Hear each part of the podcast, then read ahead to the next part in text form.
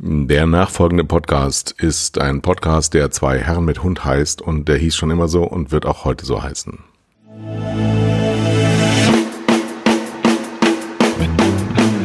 Zwei Herren mit Hund. Eine Orientierungshilfe für Medienmacher mit Kai Blasberg und Thomas Koch.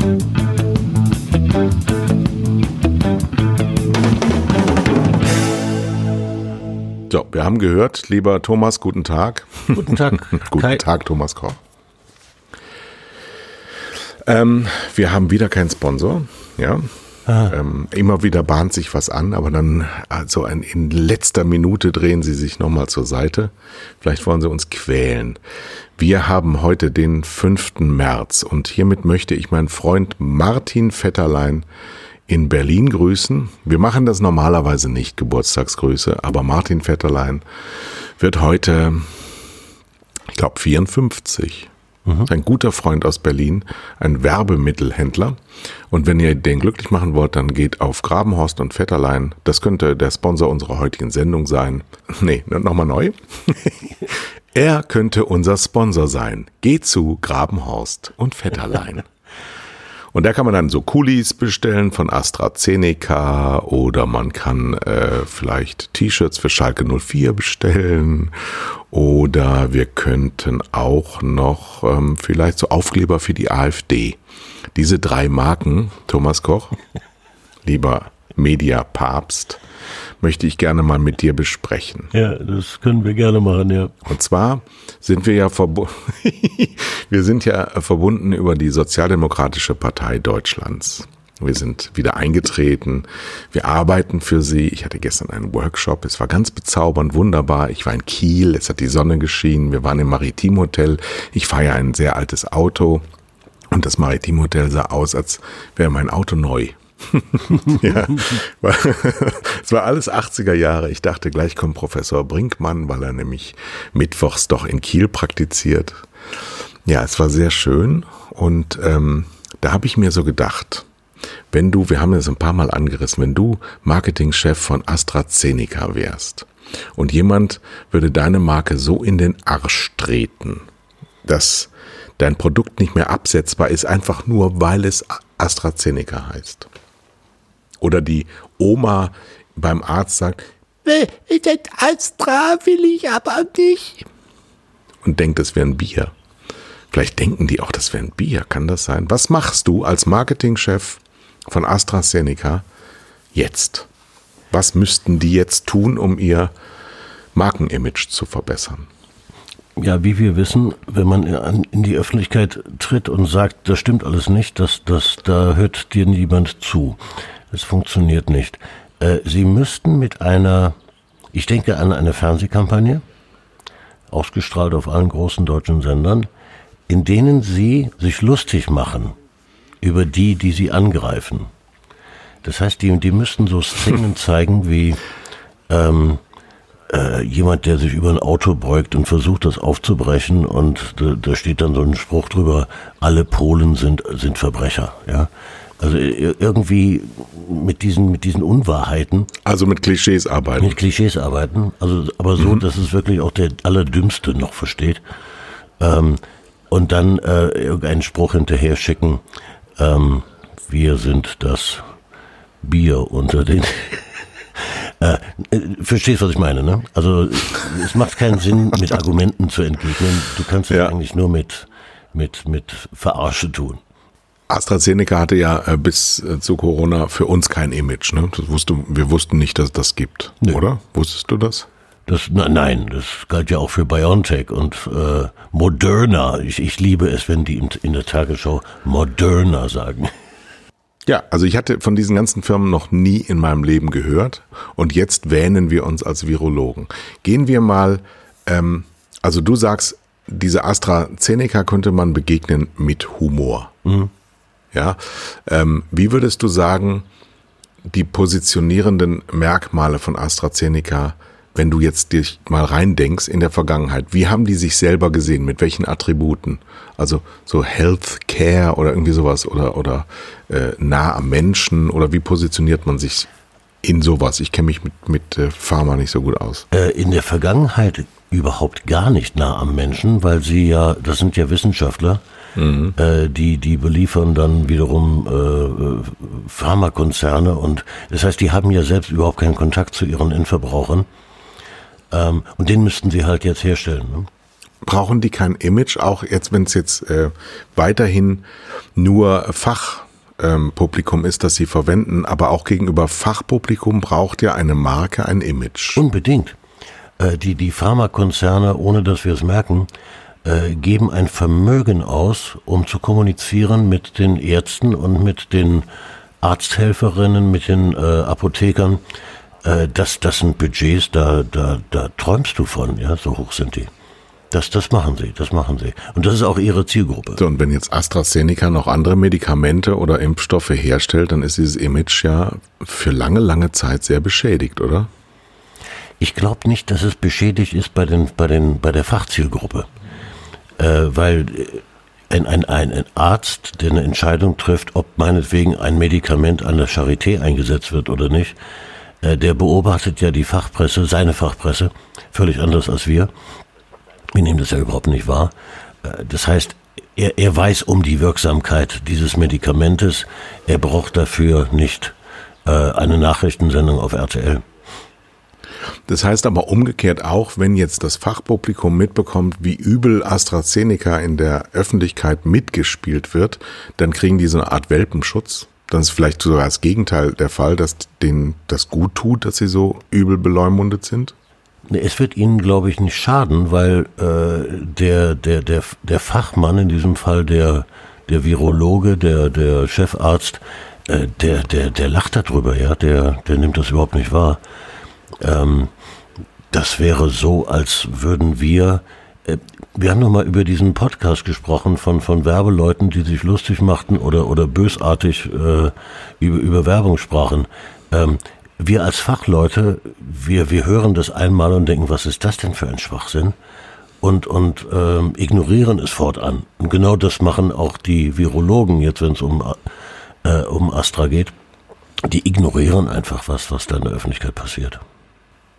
Gut, also würdest du sagen, der Schaden für AstraZeneca ist gar nicht so riesengroß? Nö. Außer, weil, weil ich meine, die Medikamente haben sie ja verkauft. Und äh, ob die jetzt im, im Kühlschrank liegen und keiner sie verimpft oder nicht, ist denen eigentlich egal. Die, die haben kein Marketing, ne? Die, die haben einen Vertrieb. Und der Vertrieb, der hatte die Aufgabe, dieses fertige äh, Produkt an den Mann zu bringen. Und das ist ganz offensichtlich gelungen, denn wir haben ja zu viel davon, wie wir, wie wir merken. Obwohl wir eigentlich zu wenig Impfstoff haben. Aber davon haben wir zu viel. Na, darüber wollen wir nicht reden. Kommen wir zur zweiten Marke des heutigen Morgens. Ähm, die AfD wird vom Verfassungsschutz beobachtet. Was macht das mit der Marke AfD? Also wie war sie positioniert von den Attributen in der Vergangenheit? Und äh, was ändert sich an diesen Attributen in der Kommunikation und in der Wahrnehmung? Da müssten wir jetzt eigentlich nur, um das verständlich zu machen, trennen zwischen den Vollhonks, die wirklich AfD sind, die wirklich recht, rechtsextremistisch sind äh, und, und voll hinter der Partei stehen, und den vielen, das ist schwer zu beziffern, aber nehmen wir mal an, das wäre mindestens die, die, die Hälfte ihrer Wähler, die einfach nur mitgelaufen sind, ja, weil sie ach, die CDU und die SPD satt hatten und mit allem unzufrieden waren und arbeitslos sind und die Welt ist ungerecht und äh, die einfach nur mitgelaufen sind. Ja? Die, die bei den Mitläufern dürfte die Marke AfD einen enormen Schaden erreicht haben äh, durch das äh, Beobachten des Verfassungsschutzes. Das, das müsste die eigentlich abschrecken. Das heißt, wenn, wenn ich recht habe, könnte sich das Wählerpotenzial der AfD innerhalb von 24 Stunden halbiert haben. Hm. Und es hat auch so eine Langfristwirkung, weil im Grunde ja jetzt jeder sagt, wenn ich eine E-Mail schreibe und AfD schreibe, dann könnte das beobachtet werden. Also diese Verschwörung, Verschwörungserzählungen nahestehenden Menschen denken jetzt natürlich, der Staat sitzt ihnen auf der Schulter. Äh, wenn Sie das reflektieren, ja. Äh, was, was, das Interessanteste, was passieren wird, äh, wenn, wenn die Bundestagswahl losgeht, wenn die Kampagnen losgehen, man, man wird ja, keine Partei wird ja ein Plakat drucken, auf dem drin, drin steht, verbietet die AfD. Äh, das, das gehört sich nicht. Aber es wird immer wieder Seitenhiebe geben äh, gegen, gegen die Partei, so im Sinne von, kannst ja eh nicht wählen, ja. Die, die sind ja verfassungsfeindlich, das, das geht nun gar nicht. Da wird es, da wird es ordentlich Sticheleien geben und das wird seine Wirkung haben. Aber eben bei diesen Mitläufern. Und es kann natürlich auch in den, in den eigenen Reihen bei der Verfassung von werblicher Kommunikation natürlich auch so eine gewisse Beißhemmung erzeugen bei der AfD selber, dass sie nämlich bei allem so den Verfassungsschutz im Kopf haben und denken, das hätten wir jetzt eigentlich härter formuliert, aber das tun wir jetzt nicht mehr so. Also es ist schon ein Eingriff der Verfassungsorgane in den Wahlkampf, ne? Äh, das ist es auf jeden Fall. Und böse Zungen würden behaupten, das war Absicht, so kurz vor der Bundestagswahl. Wir haben ja nur noch ein halbes Jahr. Ähm, aber die, die Hartgesottenen, äh, die wird das alles wenig kümmern. Äh, wenn, wenn du deren, äh, es, es gibt ja bei in, in den Medien herrliche Videos, die, die immer wieder aufgerufen werden können, äh, von, von Auftritten von AfD-Politikern, wo du dich, wo du dir denkst, äh, völlig egal, ob der Verfassungsschutz jetzt mithört oder nicht, das geht nicht. Ja, das, das ist völlig undenkbar, so etwas zu sagen. Und sie haben es trotzdem getan. Und, mhm. und da wussten sie auch schon, dass sie unter, mhm. in, in die Gefahr hineinlaufen, vom Verfassungsschutz beobachtet zu werden. Davon ist ja seit Seit wann die Rede? Seit zwei mhm. Jahren? Ja, ist das in der, in der Diskussion? Das heißt, das haben die schon gewusst und trotzdem diesen, diesen Unfug von sich gegeben. Unfug ist viel zu nett ausgedrückt. Naja, wenn man die Genese auch sich anschaut, die sind, glaube ich, erst 2013 gegründet worden und stehen quasi acht Jahre später vor dem Abgrund. Das ist schon, die Geschichte sollte man eigentlich auch mal verfilmen, oder? Äh, keine Sorge, das wird gemacht. da bin ich mir ganz sicher. Meinst du? Das wäre was für mich. Ich habe ja gerade nichts zu tun. Ich glaube, äh, ich werde mal mit meinem Freund Uwe Boll sprechen. für die, die, Versager der AfD zu Stars machen. Ja, ich glaube, äh, Olli Kalkofe würde dazu auch einiges einfallen. den lassen wir den. Olli spielt den ersten AfD-Bürgermeister in der Bundesrepublik 2014 irgendwo in Erfurt ja, ja, ja, oder so. Ja, sowas, genau, ja. Sowas wäre das. Ist ein guter Bürgermeister, oder? Das ist ein Bürgermeister. Ja. Sauerei, wird er sagen. Sauerei. So, und zum Höhepunkt unserer, unserer Marken, oh, das ist meine Uhr wieder, äh, unseres Markenverfalls, kommen wir zur dritten Marke heute Vormittag. Also heute haben wir Vormittag. Wenn Sie es hören, kann es alles Mögliche sein, auch mitten in der Nacht. Schalke 04. Hm. Weißt du, du, du verstehst ja von Fußball sehr, sehr viel mehr als ich. Äh, und ich, ich, ich kenne das Phänomen, dass Mannschaften plötzlich aus dem Tritt geraten. Und dass es ein, oftmals ja einen neuen Trainer braucht, um die auf, aufzuwecken. Was um Gottes Willen ist mit dieser Mannschaft passiert? Äh, ich verstehe das nicht. Wie kann sowas von einer Saison auf die nächste passieren?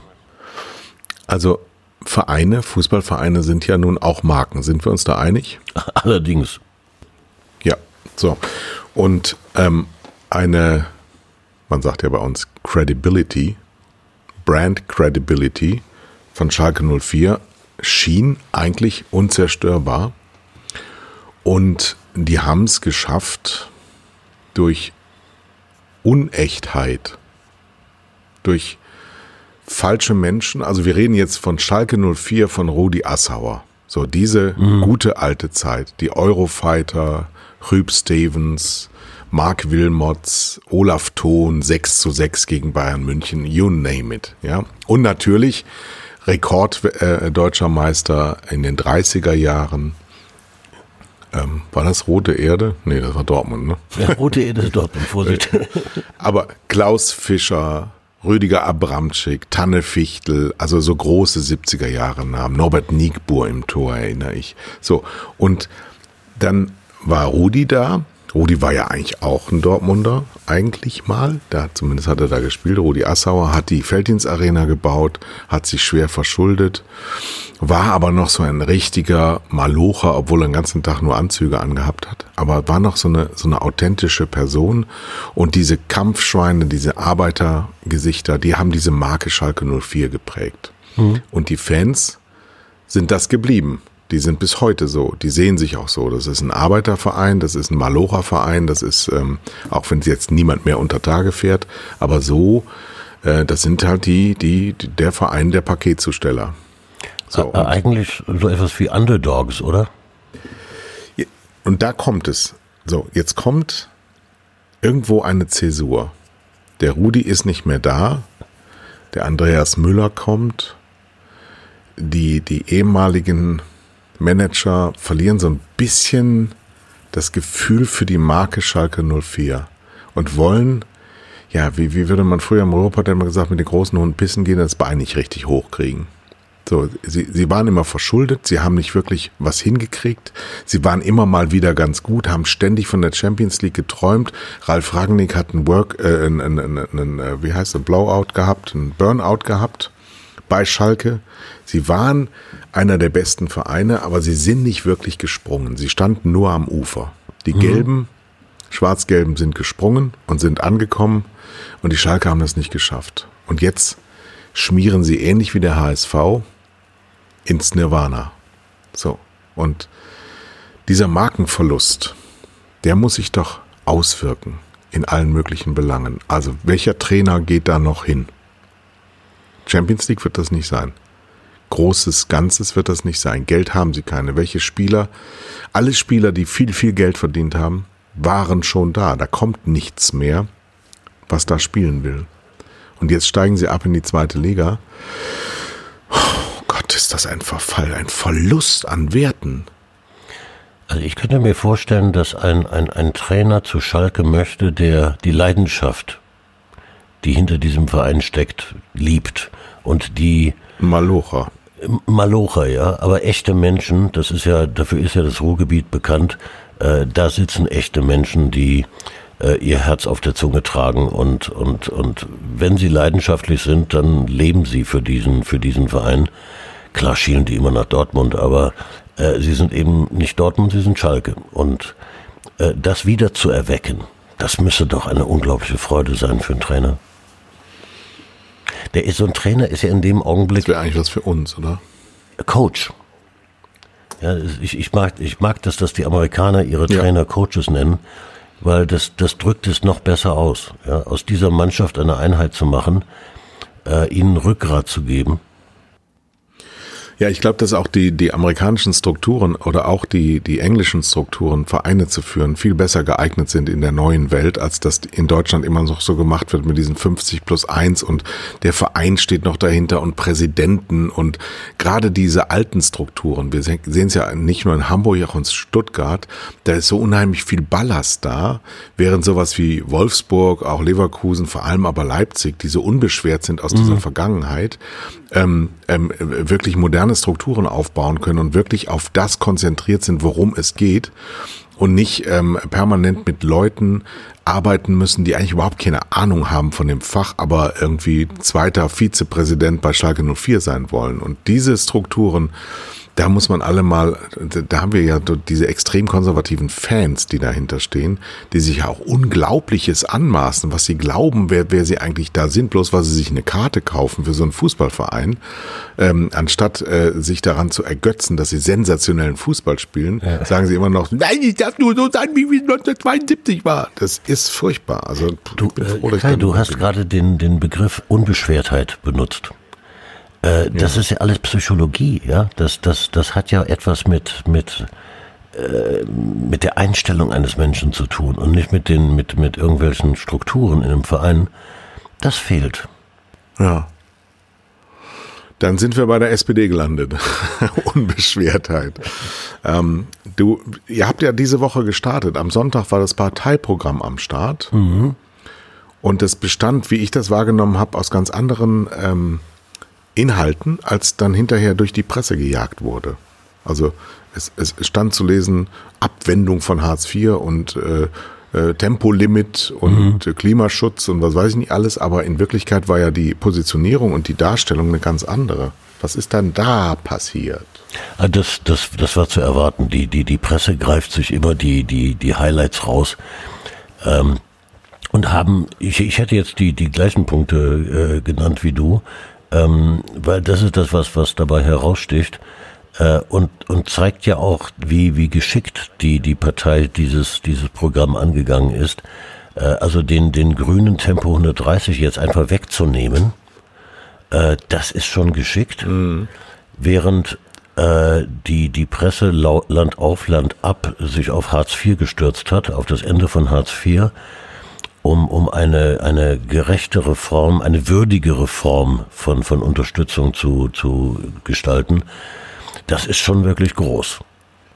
Und äh, da erstaunt es mich eigentlich, dass die, die vielen Menschen, die daran gearbeitet haben, äh, dafür gesorgt haben, dass das bis zur Veröffentlichung des Programms, äh, dass das nicht an die Öffentlichkeit geraten ist. Das ist schon groß. Mhm. Was mir sehr gut gefiel, war auch Respekt, also wirklich dieses Respekt und Würde in den Mittelpunkt zu stellen, was ja wirklich äh, so ein bisschen in Vergessenheit geraten ist im Umgang mit den einfachen Leuten, äh, die nämlich den ganzen Tag arbeiten gehen müssen und, und damit sie überhaupt ihre Nase ein bisschen über Wasser halten können. Und äh, das ist so ein bisschen verloren gegangen. Das hat man ja auch gemerkt in den letzten Monaten und Jahren, ob wir noch regiert werden von Leuten, die überhaupt noch wahrnehmen, wer wir sind ob uns jetzt gut geht oder weniger gut, ähm, das ist irgendwie so eine Abkopplung zwischen denen, die da in Berlin rumsitzen und denen, die da draußen das Ganze am Laufen halten. Das jetzt sehr, hört sich sehr populistisch an, aber ist ja so. Wir, wir, wir erleben ja an, an vielen Stellen, dass, dass Politiker natürlich auch in ihrer Blase leben, genauso wie wir Werbeleute. Ähm, und die, die, die Verbindung zum, zum, zum Volk, die muss immer wieder hergestellt werden. Und wenn man sich die, die sozialdemokratischen Werte betrachtet, äh, also was, was steckt an, äh, an Seele äh, in, in dieser Partei, äh, dann ist das, das Wort Respekt, das, das zu wählen und in den Vordergrund zu stellen, ähm, das ist, das ist nicht nur klug, sondern das ist auch, äh, das ist auch richtig. Es geht, genau darum geht es, denn die, die Menschen zu respektieren. Und das ist ein völlig neuer Wortschlag, den Sie da, den Sie da benutzen. Falls es das Wort Wortschlag überhaupt gibt. Ein, von Einschlag, ja, ein, die Einschläge kommen näher. Ähm, ich habe dann aber auch eine Frage für uns als Kommunikationsexperten. Ich war ja gestern auch bei den Kollegen, ähm, also bei anderen Kollegen, aber gleiche Fakultät. Und da, da ging dann so nachmittags die Runde rum, äh, dass sich Saskia Esken und Kevin Kühnert mit Wolfgang Thierse prügeln in mhm. aller Öffentlichkeit. Und das muss man jetzt als Hintergrund sagen. Ähm, der Wolfgang Thierse hat sich geäußert in einem Deutschlandfunk-Interview zur Identität und ähm, hat sehr viel Vernünftiges gesagt und hat sich aber dann leider verstiegen in den Verästelungen der Einzelbeispiele. Und da hat er dann Mist erzählt. Das kann man aber diskutieren und insbesondere unter Parteifreunden muss man das diskutieren. Saskia und Kevin schämen sich aber für Wolfgang Thierse und das hat mit Respekt auch überhaupt gar nichts zu tun. Das habe ich auch nicht verstanden, muss ich ganz, ganz ehrlich sagen. Ähm, als jemand, der die SPD natürlich heute ganz anders betrachtet als noch vor ein paar Jahren, ähm, das habe ich einfach nicht verstanden. Das so, so etwas ist unnötig. Und ich glaube, dass äh, Thierse ein, ein, ein, ein Politiker ist, den wir auch respektieren dürfen. Ähm, völlig egal, ob er auch mal mit irgendeiner Aussage daneben liegt. Ne? Das, ist, äh, das ist nicht Respekt, ne? das stimmt. Ja, wobei ich hatte gestern zum Beispiel auch so, es, es ändert sich gerade rasant die Ansicht zur Welt. Und wir sind ja ähm, schon älter und ein bisschen länger auf der Erde. Und die jüngeren Leute, ähm, die nehmen sehr viel in Anspruch für sich, dass diese neue ähm, Bewertung und die neue Sprachverwendung ähm, ihr Platzet ist. Das, also das wird jetzt so gemacht, wie sie das wollen. Das ist natürlich das Verdienst und der Anspruch der Jugend, dass die Neuerungen reinbringen. Aber im Moment dürften wir ähm, darüber diskutieren. Wir müssen darüber diskutieren, ob wir Sprache immer weiter verengen. Mhm. Denn irgendwann kommen wir an so ein, man muss sich das mal vorstellen, ähm, kennst du noch Egoist-Werbung von Chanel? Ja. Und dieses riesige alte venezianische oder toskanische Haus mit allen ähm, in, der, in der Mittagssonne zugemachten Fensterschlägen und eine macht so das ganz laut auf das Fenster und sagt, Egoist! Mhm. Ja, so. Und, und das ist ein schönes Kommunikationsmodell. Wir dürfen die Fensterschläge nicht zumachen und immer eins nach dem anderen weiter zu. Ich hatte das gestern ganz interessanterweise. Ähm, ich hatte wirklich aus Unkenntnis die Frage gestellt, kann ein Mann Feminist sein? Mhm. Und das war jetzt nicht, weil ich provozieren wollte, sondern weil ich vor zehn Jahren mal richtig zusammengeschissen worden bin, weil ich dachte, ich sag das jetzt mal, ich bin Feminist.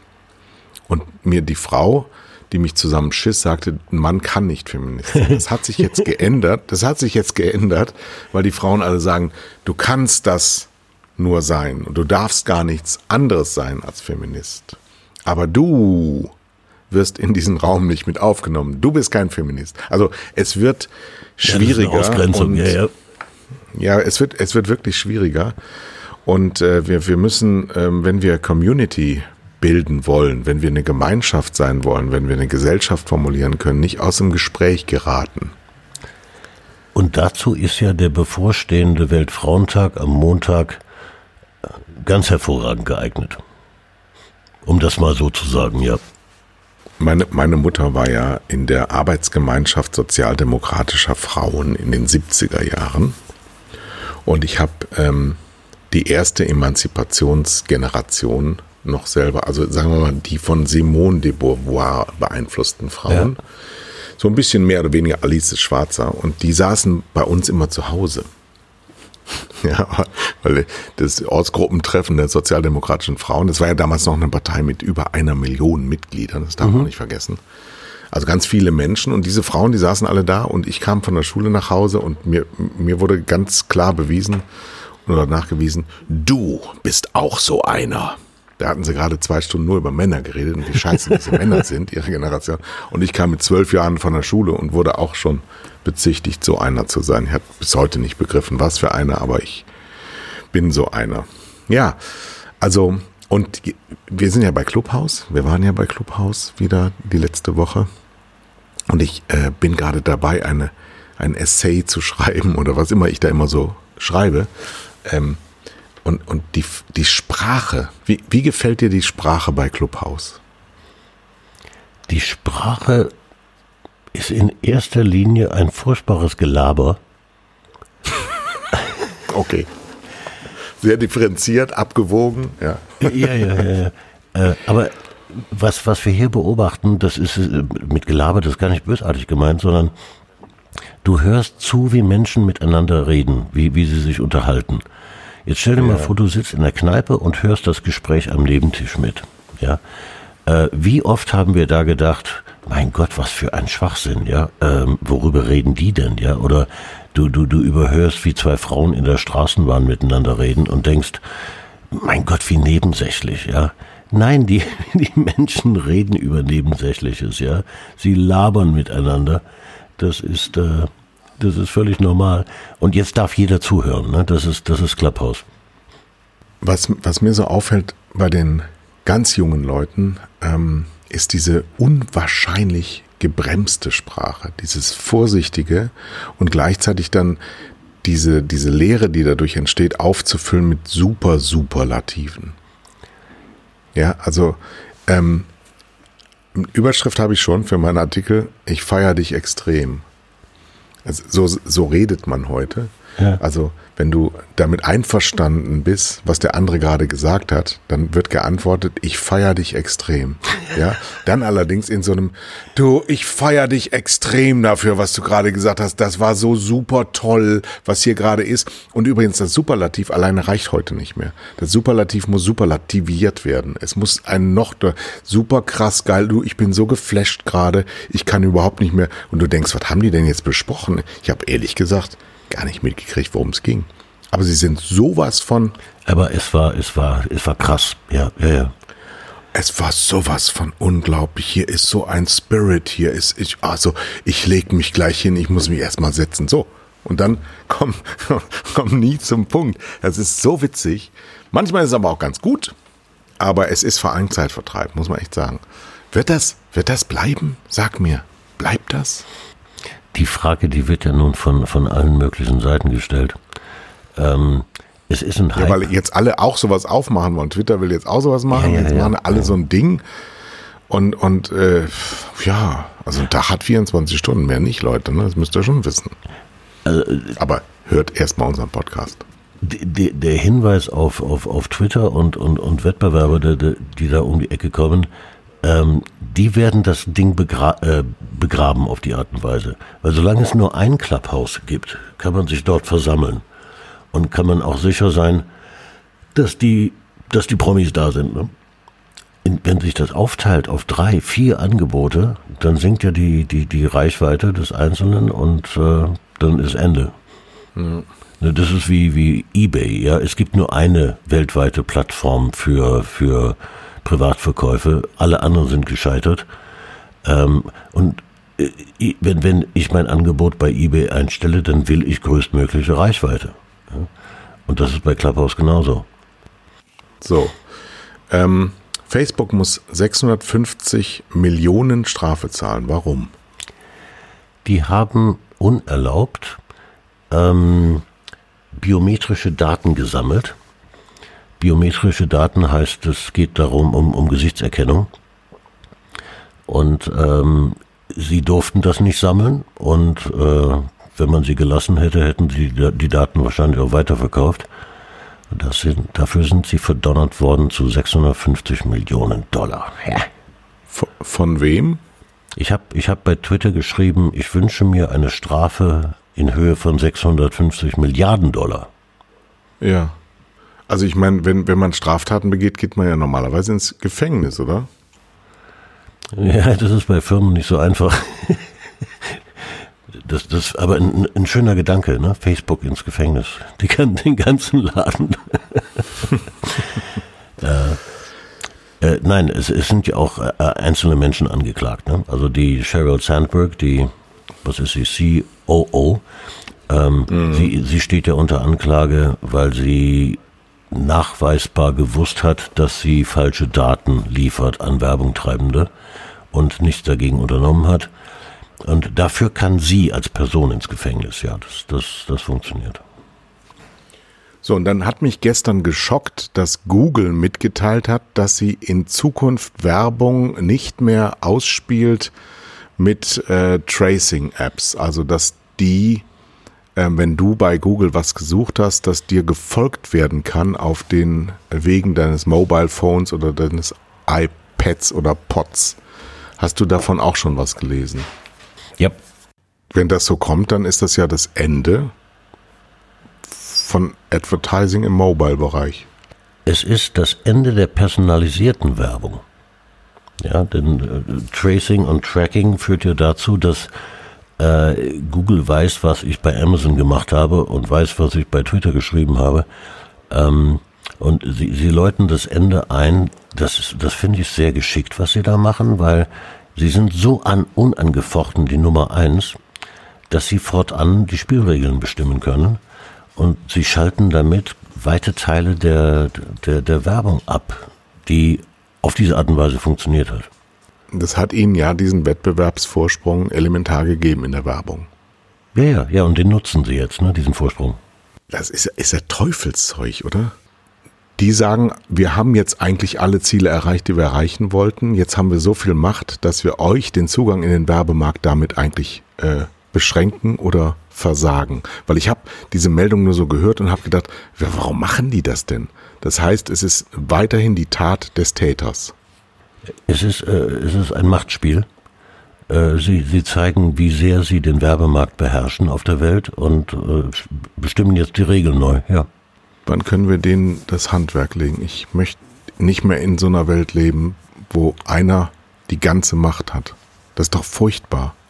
Das, das ist ja das, ähm, was, was die, die Werbeindustrie auch äh, anspricht, wenn sie sagt, äh, 70 Prozent der weltweiten Werbegelder, der digitalen, äh, fließen heute in die Hände von, von, von Google und Facebook das ist eine Machtkonzentration, ähm, die, die darf nicht sein. Wir, wir brauchen, wir brauchen in jedem Markt brauchen wir Wettbewerb.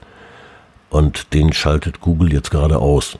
Ja, dann müssen wir sie aus Europa rausschmeißen. Das muss jetzt die Forderung sein. Wir müssen einfach, wir brauchen die nicht. Wir haben auch andere Suchmaschinen. Wir haben auch gelebt ohne Suchmaschinen. Das geht alles. Es kann nicht sein, wenn jemand seine Macht so missbraucht, dann muss er rausgeschmissen werden. Es geht nicht anders. Ich habe ich hab die Tage einen, einen Vortrag gehalten beim, so, bei einem Social Media Breakfast, äh, wo es nur um Social Media ging und ich am Ende gesagt habe, nachdem ich aufgezeigt habe, was da auch alles schief geht, ähm, dass die, diese Social Media Welt mit Sicherheit besser wird. Wir brauchen ein, ein neues Internet. Daran bastelt ja Tim Berners-Lee an einem, einem Internet, das meine Daten bei mir belässt. Äh, das schränkt die Werbung natürlich kolossal ein, die, wie wir sie heute erleben. Und wir werden ein, ein, wir werden Social Media in Zukunft ohne Facebook erleben. Es wird neue Social Media Kanäle geben, die äh, Don't be evil, ne, das war ja mal das Motto bei Google, das sie entfernt haben aus ihrem Code of Conduct, äh, das wirklich Don't be evil ist, weil äh, es, es muss ein Geschäftsmodell geben, das den Menschen nicht schadet. Wir werden daran arbeiten gemeinsam. Wir haben noch eine gute Nachricht. Ähm, Disney verabschiedet sich von Super RTL. Verstehst du den Hintergrund? Ja, das verstehe ich sehr gut. Ich meine, äh, RTL hat mit Bernd Reichert einen, einen sehr, sehr guten CEO for Overall. RTL ist der große, die große Cash-Cow für Bertelsmann. Hatten wir ja schon beim letzten mhm. Mal hier. Ähm, sie konzentrieren sich auf das, was sie gut können. Und das ist mit Super RTL. Wir hatten ja letztes Jahr im Sommer auch äh, den Chef von Super RTL hier zu Gast, ein sehr bezaubernder Luxemburger. Und ähm, Disney hat ja jetzt ihren eigenen äh, Kanal aufgemacht. Sie haben ihre eigene andere Strategie. Free TV ist vielleicht nicht so wichtig. Außerdem, ganz klar, das sollte man nicht glauben, aber Corona hat Disney sowas ins Essen geschissen, was die Erlöse angeht. Und Amerikaner sind ja bei EBITDA sowas von empfindlich, hm. dass sie noch ein Jahr Rückgänge im Gewinn nicht ertragen werden. Und bevor sie sich selber das Leben nehmen müssen, früher war es Kamikaze-Flieger in Japan, heute sind es US-amerikanische Manager, Finanzmanager, deren Aufenthalt in Hilversum noch nicht drei Jahre dauert, sondern zwei Jahre, dann wollen die natürlich erstmal wieder Geld in die Kasse spülen. Und wenn ich die Kennziffern mir so anschaue, macht Super RTL enorme Gewinne. Also die ja, haben eben. wirklich äh, mhm. Umsatz, Umsatzrenditen von 30, 40 Prozent, glaube ich. Und wenn du die äh, Logik der Verkäufer so anschaust und wenn du jetzt mal davon ausgehst, Adenauer hat ja mal gesagt, Kinder werden immer geboren.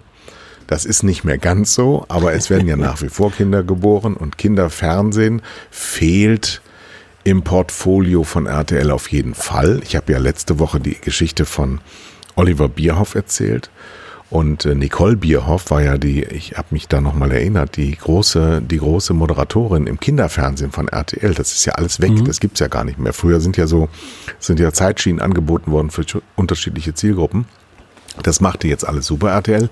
Und das kaufen die jetzt. Und das ist ganz logisch, weil sie sich zum Free TV bekennen und zu der ganzen Community, die dahinter steht. Die haben ja eine enorme Online-Market, der dahinter steht, den Disney dann so wohl nicht mehr braucht. Aber ich glaube, dass das vor allem was mit Geld zu tun hat. Auf der einen Seite das Bekenntnis von RTL zu seinen Marken. Ich glaube auch, dass die RTL 2 kaufen wollen würden, wenn sie könnten. Mhm. Aber ich glaube, weil da Disney ja auch noch mit drin hängt, da sind meine Freunde von Leonine noch Holder. Ähm, ich glaube aber da das Kartellamt dann auch was sagen wird, das ja auch hier noch nicht genehmigt, die Super RTL-Nummer vom Kartellamt, weil natürlich der RTL-Fernsehkonzern durch weitere Zukäufe äh, immer mächtiger wird. Und da muss man eben auch darauf achten, dass hier nicht auch so ein, so ein Machtzentrum entsteht. Wir bemühen uns ja auch um ein paar Leute von RTL, dass wir die mal hier zu Gäste kriegen, zu Gast kriegen. Wir haben, äh, ich habe äh, einige Gespräche geführt. Es wird spannend in diesem Jahr, mhm. was Gäste angeht. Okay? Aber das, das Kartellamt wird das durchwinken, oder? Äh, Super RTL ja, RTL ja. 2 glaube ich nicht. Mhm, also ich will jetzt auch ja. kein Gerücht in die Welt setzen, aber ich glaube, es ist kein Geheimnis, dass ähm, im Moment, auch in den etwas schwächeren Jahren wie die letzten beiden Jahre, immer noch wahnsinnig viel Geld verdient wird mit Free TV, mit Werbung, weil natürlich auch die Werbung treibende Wirtschaft, das muss ich dir nicht erzählen, äh, gar nicht so genau weiß, wohin mit ihrem Geld, weil ich, du hast es ja jetzt gerade auch schon angesprochen, wir hatten es die letzten Wochen, die sogenannte personalisierbare Werbung im Internet, die bringt ja alles gar nichts. Das ist ja auch alles, war bei Breitbart gelandet und dieses ganze, diese ganze Märchengeschichte der letzten zehn Jahre Jahre übers Internet, die kann man jetzt mal langsam wieder einkassieren. Es wird sicherlich ein Werbekanal sein, aber keiner, der auch nur ansatzweise die Kraft hat von Fernsehen. Das, das Thema ist, ist riesengroß, weil äh, die, die Automatisierung der Werbung führt mit der Personalisierung dazu, dass ich eine Werbebotschaft ganz alleine für mich bekomme. Äh, das, das hält, hielt die Werbebranche für, für richtig, diesen Weg. Äh, und jetzt, jetzt zeigt sich ja immer, immer genau. klarer, dass ich damit genau die Menschen identifiziere für, mit, mit meiner Werbung, die ohnehin bei mir gekauft hätten. Ja, das heißt, ich, ich, ich stoße im Grunde genommen offene Türen ein. Ähm, und, und, und Wissenschaftler ja. wie, wie Byron Sharp sagen, äh, die Marke verliert jedes Jahr Käufer und Marktanteile, wenn sie nichts dagegen tut. Das ist ein ganz natürlicher Vorgang. Klar. Also muss sie neue gewinnen. Und ich gewinne natürlich keine neuen, wenn ich meine bisherigen Käufe nur anspreche. Neue heißt Reichweite und das ist das, was das, was das traditionelle Fernsehen kann. Genau. Und diese Zeitgleichheit, die übrigens auch eine ganz wichtige Rolle spielt, gerade wenn du Aktionen hast. Was nutzt mir das, wenn ich einen neuen Volvo am Start habe und ich kriege die aber erst nächsten Herbst ausgespielt, wenn der schon ein alter Volvo ist? Was nutzt mir das, wenn ich bei Haribo Osterkampagnen habe, die erst Pfingsten ausgespielt werden, weil ich gerade individuell äh, mich nicht verhalten habe entsprechend, sondern ich muss ja die Supermärkte bestücken, es muss durch ja, schnell laufende Konsumgüter heißen die und das muss dann eben auch schnell laufend sein. Und diese Intelligenz haben die künstlichen Intelligenzen nicht. Nein, nein, das von Intelligenz würde ich da auch nicht sprechen. Und, und um bei dem Volvo-Beispiel zu bleiben, ähm, es macht keinen Sinn, die Leute anzusprechen, die ohnehin Volvo fahren und Volvo kaufen. Ja, ich muss ja über diesen Marktanteil hinaus neue gewinnen. Ähm, und das kann ich nicht mit personalisierter Werbung. Das ist faszinierend. Also es gibt natürlich äh, schon die, die äh, Nachkaufängste zum Beispiel zu bestätigen. Äh, es gibt auch natürlich die Werbenotwendigkeit, äh, bestehende Konsumer zu bestätigen in ihrem ja. Tun, auch wenn sie gar nicht konsumieren. Aber das nur, weil, damit der nächste Konsum vorbereitet wird. Und das geht e ehrlicherweise mit äh, winzig kleinen Botschaften auf Mini-Monitoren geht das nicht. Dafür brauche ich dann doch ähm, das gute alte Print, dafür brauche ich Fernsehen, dafür brauche ich Kino, dafür brauche ich Hörfunk, dafür brauche ich den ganzen Werbemix, aber als Basis sicherlich nicht Internetwerbung. Sicherlich nicht, liebe Marketingchefs da draußen. Das ist das Thema After Sales, ne? Äh, gerade bei, bei, bei Pkw, wenn, wenn ich die Menschen identifizieren kann, ich, ich weiß ja, wer meinen Wagen gekauft hat, wenn ich mit ihm anschließend spreche, dann benutze ich dazu einen Brief, ja. Das ist, äh, das, dann brauche ich gar keine digitale Werbung. Aber die werden schon noch dahinter kommen. Ja. Mein lieber Thomas, wir sind schon wieder fertig. Liebe Grüße nach, nach Süderhöft. Alles Gute. Tschüss. Mach's gut. Tschüss. tschüss.